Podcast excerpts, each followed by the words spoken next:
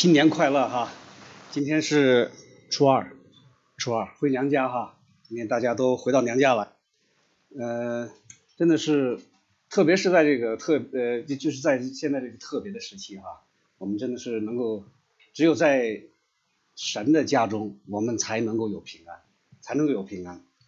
那今天我们讨论的话题呢是生命的果子，呃，从今天的经文开始啊，我们就进入了基督教所称的。圣周，圣周就是神圣的圣，圣洁的圣。这一周，因为呢，耶稣已经进入了耶路撒冷，这代表着什么呢？代表着上帝的救赎计划马上就要实施，耶稣在地上的宣教施工就要结束了，耶稣在地上的生命就要停止了。除了耶稣本人呢，没有人知道上帝的这个伟大的救赎计划。也没有人相信上帝的这个伟大的救赎计划，但事情的发展真是让人很惊讶。耶稣骑着驴驹进入耶路撒冷，人们开始啊，把衣服铺在地上，把棕榈枝铺在地上，就像迎接一位王一样。耶稣进入耶路撒冷，在这一周当中啊，发生了很多的事情。今天的经文除了耶稣。像王一样进入耶路撒冷，还告诉我们另外两件事情。这两件事情，我觉得真的可以让我们去仔细的体会我们的信仰，特别是怎么样去做一个基督徒，怎么样去传福音。这两件事是什么呀？除了耶稣像王进入这个耶路撒冷外，还有两件事：一件是耶稣咒诅无花果树，还有一个就是关于祷告的教导。这三件事情啊，不是孤立的存在，恰恰相反哈，这三件事是结合在一起的，他们是有着相互的关系的。从这三件事情上边，我们可以看到耶稣的本性，可以看到他对救赎的看法，也可以看到啊，他对他的追随者的期待。那现在我们就来看看耶稣，他进入耶路撒冷，告诉了我们什么？告诉我们什么？第一个什么？君王的到来，君王的到来，耶稣要在耶路撒冷受苦、受羞辱、鞭打，然后死在十字架上，这么重大的事件，耶稣会怎么样进城啊？是悄声无息呀，还是大张旗鼓啊？都不是啊，耶稣没有悄声无息呀，耶稣是堂堂正正的进入了耶路撒冷。受到了犹太民众的欢迎，他们高呼“何善呐”，他们也用自己的衣服为耶稣铺路，很多人拿着这个棕榈枝铺在地上迎接他，这彰显了什么？彰显了耶稣的威严，彰显了耶稣的尊荣和他的权能。他是奉主的名啊，前来拯救人类啊。他配得这样的荣耀，但耶稣又不是以世上的王的身份来进入的，他没有骑在高头大马上面啊，也没有配上宝剑，带着冠冕啊，他只是谦卑的骑在一头借来的驴驹上面，没有盛气凌人的姿态，没有大队车马相伴。当我们来想象这个画面的时候，我们看到什么呀？我们看到了耶稣是属天的王啊，看到了耶稣是属天的王啊，因为他有属神的全能，他有属神的全能啊，他又来服侍人，把自己降卑为人，这正是应验了先知撒加利亚他说的那句话：“西安的民呐。”应当大大喜乐，耶路撒冷的民呐，应当欢呼！看呐，你的王来到你这里，他是公义的，并实施拯救，谦谦和和的骑着驴，就是骑着驴的驹子。耶稣的到来，揭开了一个新的世纪啊！人人类不再永远活在罪恶之中，不再被魔鬼辖制，因为耶稣来到耶路撒冷，就是为了把自己当做祭品，换取人的自由。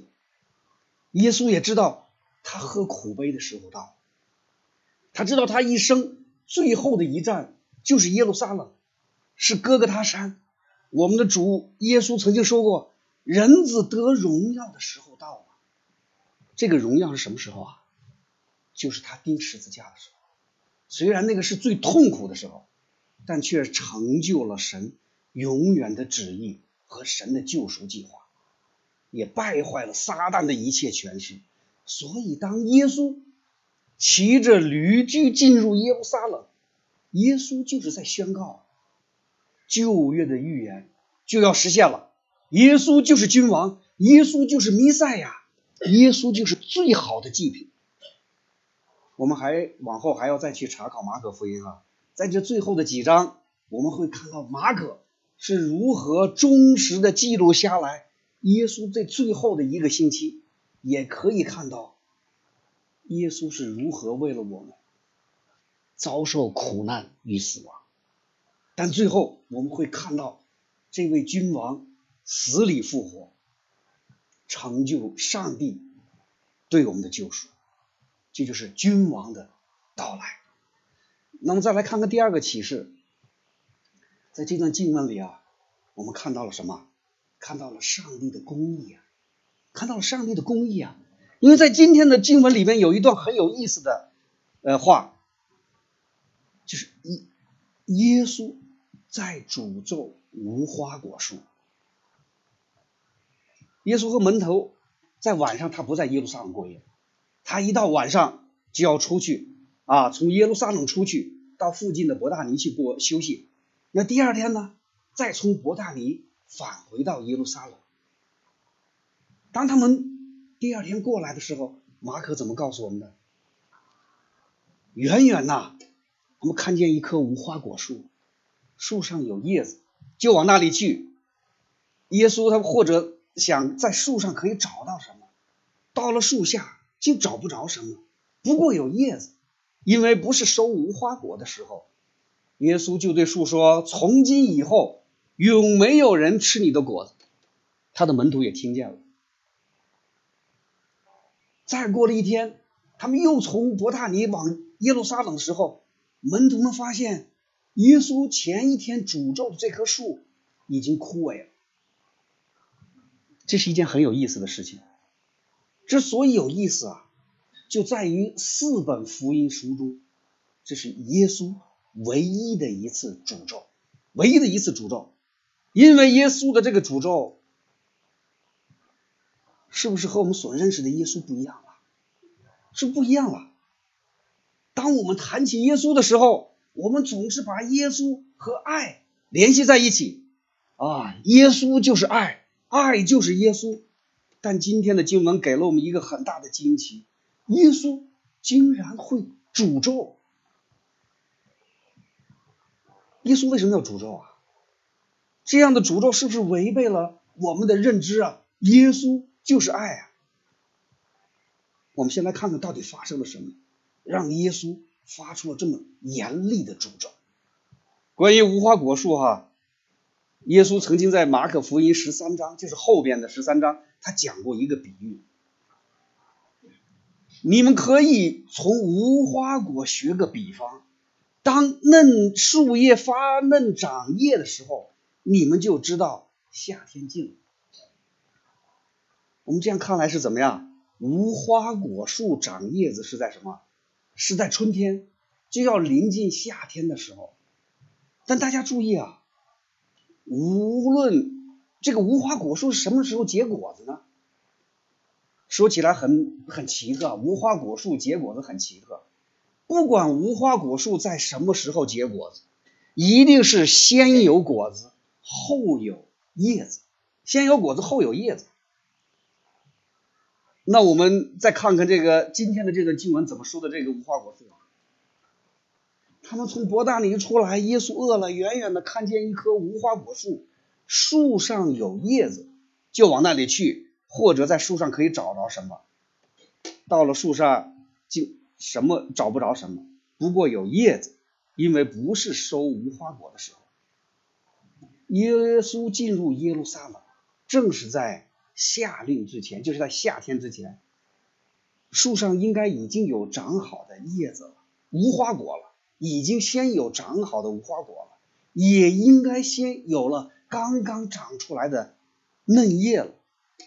但耶稣面前的这棵无花果树，叶子全已经长好，已经不是嫩叶了。那这是一个什么树啊？这是一棵早熟的无花果树啊，早熟的无花果树啊，它没有结过果子，没有嫩叶，所以耶稣当然找不到果子。这就是耶稣啊诅咒这棵树的原因。但这仅仅不够的，我们还要把这个画面呢再放大，把这个背景再放大，我们放大到整个的犹太人的历史上边，我们看看我们能看到什么？我们能看到什么哈？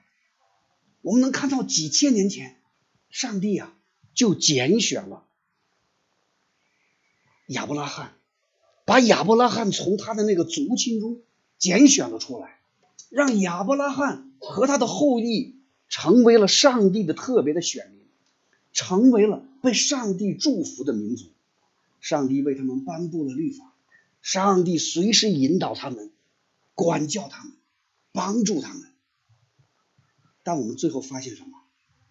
这个民族啊，已经离上帝越来越远啊！他们还在神的殿中敬拜耶和华，但神的殿变成了什么样子了？耶稣进入圣殿，赶出店里做买卖的人，推倒兑换银钱之人的桌子和卖鸽子之人的凳子，也不许人们拿着器具从店里经过。便教训他们说：“经上不是记着说，我的殿必成为万国祷告的殿吗？你们倒使它成为贼窝了。”面对耶稣的是一棵早熟的树，啊，注定不会结果他。的外表啊，让人满心的期待啊，哦，也许可以能够找到果子，但却一无所获。所以，他受到的刑罚永远不能再结果子。那面对耶稣的这个民族呢？这群上帝的选民呢？这群选民什么样子啊？耶路撒冷啊，耶路撒冷啊！你常杀害先知，又用石头打死那奉差遣到你这里来的人。我多次愿意聚集你的儿女，好像母鸡把小鸡聚集在翅膀底下，只是你们不愿意。看呐，你们的家成为荒场，留给你们。我告诉你们，从今以后，你们不得再见我，只等到我对你们说：“奉主名的来的是应当称颂的。”神的儿子啊，今天到了以色列了。他寻找果子，他找不着啊！从此啊，以色列就要枯萎了，就要不结果子了。紧接着是这个事情时间不长，主后七十年，这个族群呐就遭到了实质性的审判了，圣殿被推倒了，没有一块石头在另一块石头之上。这还仅仅是诅咒的一部分呢，更为严重的是什么？这个特别的民族，这个特别的民族啊，将要和接下来的伟大的救赎福音无缘了。这就是耶稣啊诅咒无花果树的原因。他要让他的门门徒明白，不久之后，耶稣就要把神国的大使命交托给外邦人，使他们和古时的这群特殊的百姓分别开来。耶稣在这个群里边，族群里边啊，再也找不到果子，因为他们已经没有生命了。而他们之所以没有生命，就是因为他们离弃了对神的信仰。因为这个诅咒，耶稣就没有爱吗？当然不是。正是因为耶稣有最大的爱，他才会挪开救赎的阻拦，让上帝的爱。临到世界上每一个人、每一个族群，这才是耶稣的大爱。他要让每一个人都得到永生，都能来到上帝的面前。所以，我们在这里对旧约和新约啊，要有一个清楚的认知。旧约里边的上帝啊，真的会有很多的诅咒的。他诅咒谁啊？诅咒亚当夏娃，当他们吃了禁果以后，诅咒他们。他也诅咒那些拜巴利的人啊，他也诅咒那些杀害犹太人的外邦人。为什么要诅咒啊？我们要知道，旧约的上帝啊，是一个公义的上帝，是一个公义的上帝。上帝通过诅咒来表明他的权柄，来表明他是这个世界的主宰。上帝还是同一个上帝啊，但旧约是律法时代。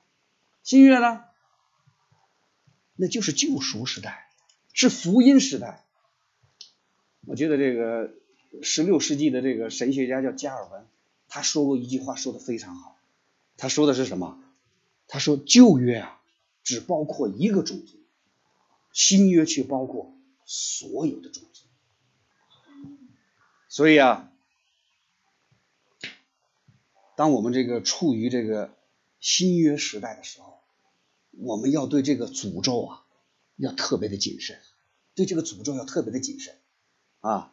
比如，因为中国现在是一个不是一个基督教为主要信仰的国家，因为中国的政府对基督教并不友好啊，甚至对基督徒迫害，就有很多基督徒认为，最近发生的这个武汉的这个病毒事件是上帝的诅咒，是上帝的报应。我们真的要小心，我们要小心讲这样的话。我们早已经不是律法时代了，耶稣两千年前就死在十字架上了，他是为所有的人而死，啊，他就是为了拯救所有的罪人。这样的罪人呢，包括我们这些已经悔改的基督徒，也包括那些没有悔改的基督徒，包括那些没有悔改的无神论者。包括那些其他信仰的就信徒啊，宗教信徒啊，甚至还包括那些恶人呐，包括那些仇恨耶稣、迫害基督徒、破坏教会的恶人，我们都是罪人啊。耶稣爱我们基督徒，耶稣也爱那些没有悔改的罪人。大家还记得耶稣被钉在十字架上的时候是什么样的情景？又有两个犯人和耶稣一同来到处死，到了一个地方名叫骷髅地，就在那里把耶稣钉在十字架上，又钉了两个犯人，一个在左边，一个在右边。耶稣生命的最后两个陪伴者，不是他的门徒，而是两个犯人，两个罪人。这两个罪人列在了耶稣的左右，耶稣的死啊。是为了所有的罪人，这就要求我们呐，真的，我们不仅仅是要爱我们的家人、我们的朋友，爱我们的主内弟兄姐妹，我们还要去爱那些非基督徒啊，还要去爱那些仇视我们的人，甚至逼迫我们的人，因为耶稣啊，不是诅咒的主。这是第二个启示哈，上帝是公义。那第三，今天的第三个启示是什么？我们这个经文告诉我们，要看到祷告的力量，要看到祷告的力量。我们来看看耶稣站在无无花果树前是如何教导他的门徒关于祷告。早晨，他们从那里经过，看见无花果树连根都枯干了。彼得想起耶稣的话来，就对他说：“拉比，请看，你所诅咒的无花果树已经干枯了。”耶稣回答说。你们当信服神。我实在告诉你们，无论何人对这座山说：“你挪开此地，投在海里。”他若心里不疑惑，只信他所说的必成，就必给他成。所以我告诉你们，凡你们祷告祈求的，无论是什么，只要信是得着的，就必得着。这是耶稣啊。和他门徒早上进耶路撒冷之前的一段对话，面对那棵已经枯干的无花果树，门徒想起来前一天耶稣的诅咒了。正是因为这个诅咒，耶稣这个无花果树枯干了，再也不能结果子了。门徒们感到困惑啊，也许就像今天的我们，耶稣为什么要这样做？当然，我们在前面已经讨论了耶稣诅咒无花果的原因，但是在这里，耶稣想让他的门徒更进一步的认识信仰，还有这棵无花果树之间的关系。耶稣诅咒这棵无花果树，让他的门徒可以明白，不管怎么样，如果一棵树不结果子，那这棵树就必被毁坏。带着上帝的旨意，耶稣来到自己的地方，自己的人不接待他，不接待耶稣和他的国度，那就代表他们，他们不能再结出果子来。而作为耶稣的门徒，他们要想啊，我们怎么样？才能不像这棵树一样重蹈覆辙呢？你们当信服神，你们当信服神，这就是耶稣给他们的秘诀。其实耶稣正在清清楚楚的告诉他们，要有信心，信心是结果子的前提。只要你们有信心，就可以对这座山说：“你挪开此地，投到海里去。”对一个民族来说啊，信心如果消失了，生命就消失了，当然就不会再有结果子的能力了。你们当信服神，因为就在耶稣说完这句话不久，耶稣就要把神国的大使命交托给他们，让他们和这些古时被拣选的百姓分别出来，参与这个大使命。你必须要有信心。必须要有信心，只有把信心放在耶稣的身上，才会有新的生命。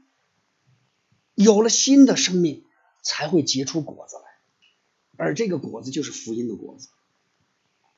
而只有有信心的时候，你才能和上帝建立特别的亲密的关系，而这种亲密的关系才会带给你一个意想不到的结果。凡你们祷告祈求的，无论什么。只要信是得着，就必得着。所以我们在今天这个经文里头，我们看到了这么样一种链接哈，新的大使命需要新的选民，而新的选民要有信心，才可以承受这样的大使命。因为只有当我们有了信心，我们才才能和上帝有关系，我们才会按照上帝的旨意去做。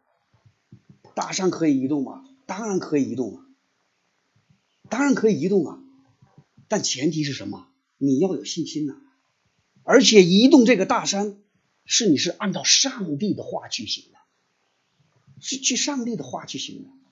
所以约翰呐，在约翰一书里边他讲过一句话，他说：“我们若照着他的旨意求什么，他就听我们。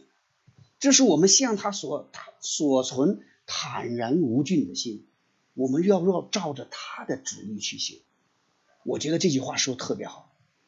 人们总是在想，我祷告了，我祷告了很长时间呢，啊，但我不希望的事还是发生了，上帝没有垂听我的祷告。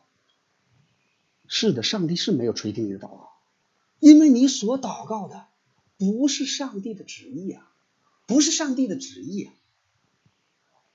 那其实我在讲道的时候，我以前跟弟兄姐妹们也分享过啊。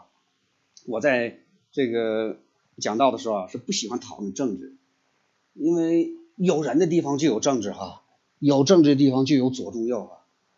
我只能表达我自己的观点啊，我自己的看法，而这一定会和某些会众的这个观点不一样，所以我不希望在这个教会里面谈论政治。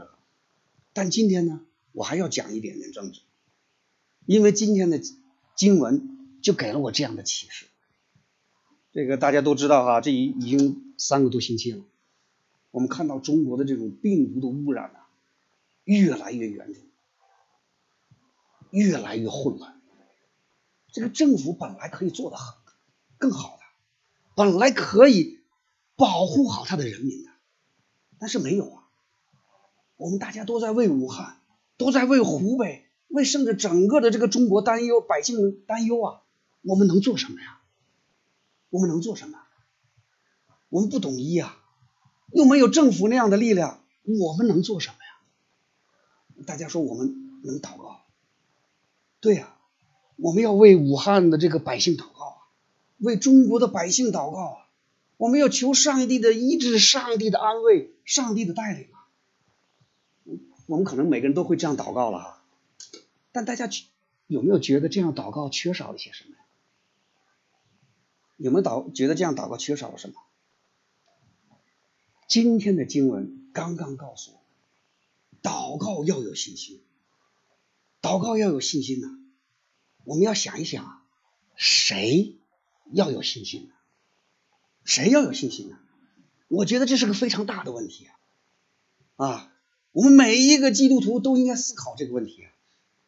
我们当然愿意为武汉、为湖北、为全中国的百姓祷告。求主怜悯他们，保护他们，安慰他们，医治他们。问题是，这是不是上帝的旨意啊？还是我们的想法？如果是我们的想法，那会不会有功效啊？会不会有功效啊？因为耶稣，呃，约翰刚刚讲过啊，我们若照着他的旨意求什么，他就听我们。大家记得不记得圣经里面有一个很有名的先知叫约拿？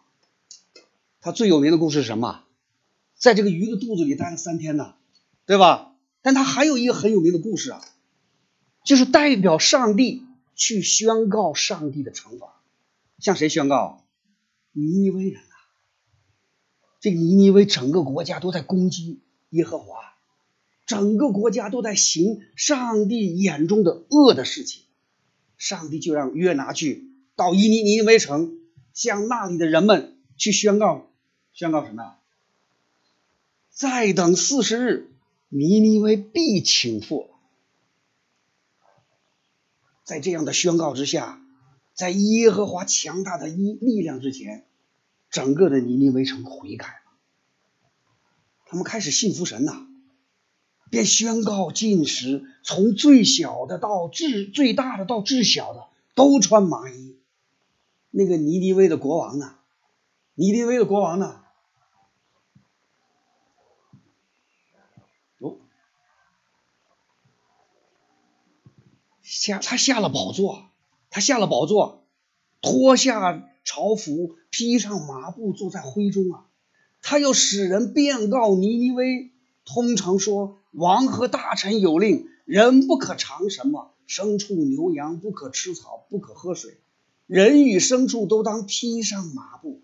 人要切切求告神，个人回头离开所行的恶道，丢弃手中的强暴，或者神转意悔改，不发烈怒，使我们不致灭亡，也未可知。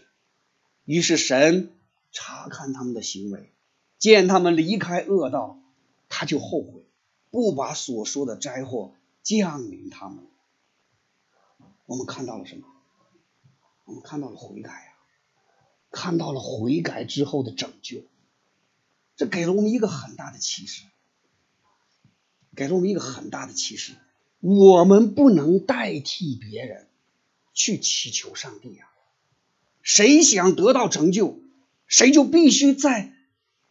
上帝面前悔改，约拿帮不了尼尼微人了，他帮不了啊，只有尼尼微人自己可以帮助自己，那就是全程悔改啊。同样啊，我们可以为武汉祷告，为湖北祷告啊，为那里的民众祷告。但我觉得更符合深意的神的旨意的是，武汉人、湖北人、中国人都要亲自向上帝祷告。他们要自己向上帝承认他们是罪人，他们要自己向上帝悔改，他们要自己向上帝寻求赦免，他们要自己向上帝承认。他们需要耶稣，需要主的保守和带领。我觉得这个才是他们脱离苦难的方式，就跟尼尼微人一样。那其实，当我们为我们的亲人的病痛，还有其他的需求，我们向上帝祷告的时候，我觉得我们也应该考虑这样的问题。我们都希望我们的亲人早日康复，都希望我们的亲人早日度过难关，但我们要知道，他们自己悔改才是最重要的一步，才是最讨人喜悦的行为。当他们自己有了信心，就像那个患血漏的妇人，还有那个上周我们说的大声喊叫的那个盲人，耶稣才一定能够医治他，一定帮助他。我们当然应该为他们祷告，我们应该为他们祷告，我们要求上帝的保守，求上帝大能怎么样改变他们，让他们转向主，让他们亲自向上帝呼求。我觉得这就是我们为有需求的人的最好的祷告，把这些人，把这些人带到上帝的面前来，带到上帝的面前来，啊，这个带到我们教会的，带到教会里来，带到教会里来，啊，这就是把人带到了生命的中心，耶稣的身上。这就是我们整个教会的使命，神的国度的责任，这也是耶稣交给我们的大使命。这就是怎么样，信服神以后，生命能够结果子的秘诀。阿门。